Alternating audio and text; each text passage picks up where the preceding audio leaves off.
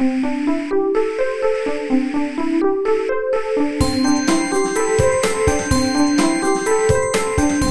速中文，Slow Chinese。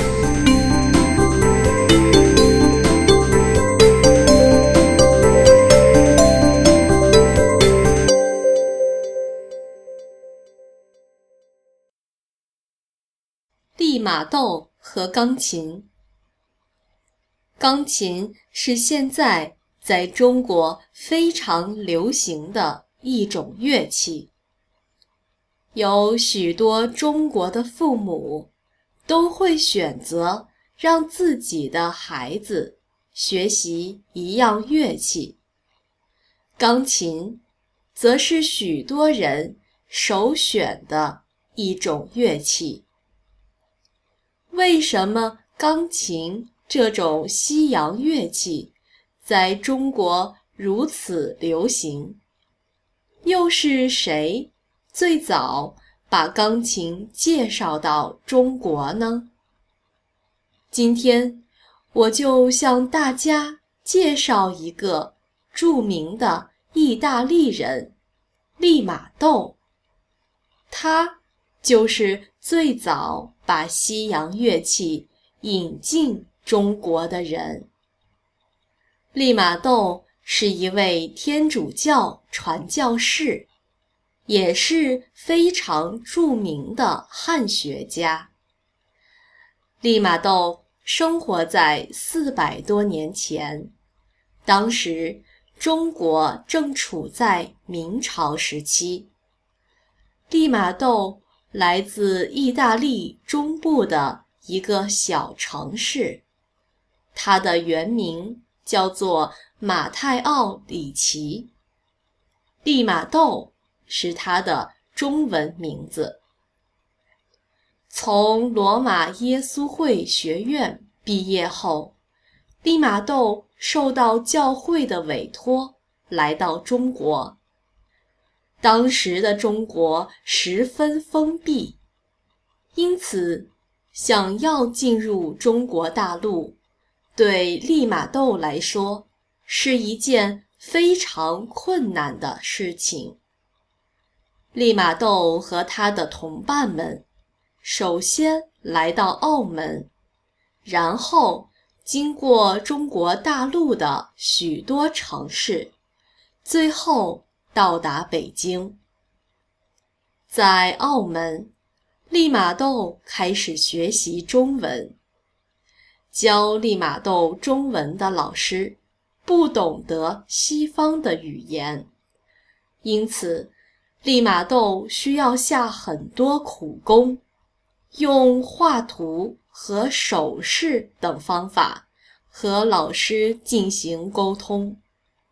不过，利玛窦的记忆力非常好，他很快就掌握了中文。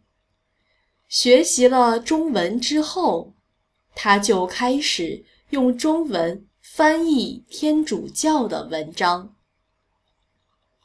利玛窦除了传播天主教，还从欧洲带来了许多西方的物品。他向中国人展现了他制作的世界地图，使中国人第一次知道地球是圆的。他造出了中国第一台机械钟表，还准确地预测到了月食。中国的官员非常喜欢利玛窦带来的礼物。和他介绍的科学知识，于是允许利玛窦在中国修建教堂。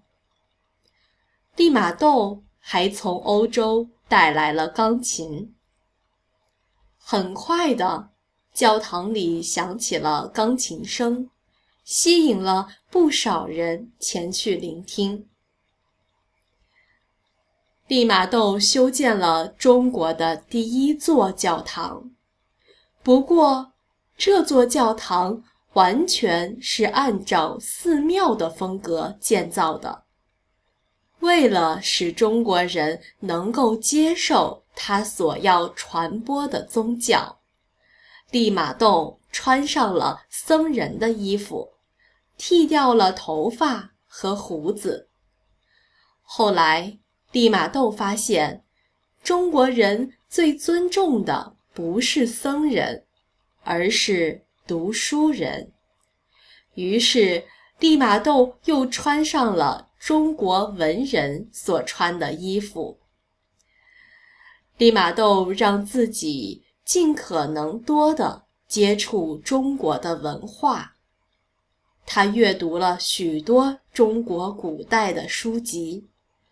特别是有关孔子的书籍，他尽力了解中国的风土人情，尝试着去接受中国的文化，尊重中国的文化。利玛窦是第一个把欧洲的油画传到中国的人，也是第一个将钢琴、风琴。等西洋乐器带到中国的人，从此以后，在中国开始出现了越来越多的西洋乐器。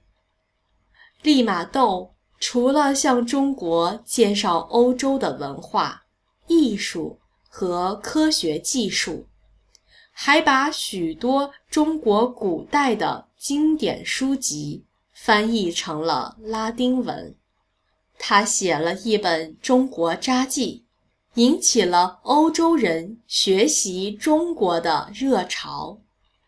他在中国生活了二十八年，对中国和西方的文化交流做出了非常大的贡献。利玛窦是第一个。进入中国宫廷的西方传教士，他被人们叫做沟通中西文化第一人，欧洲汉学之父。利玛窦去世后，中国朝廷赐给他一块墓地。他是第一位获得在北京长久居住权的外国人。也是第一位被允许安葬在北京的外国人。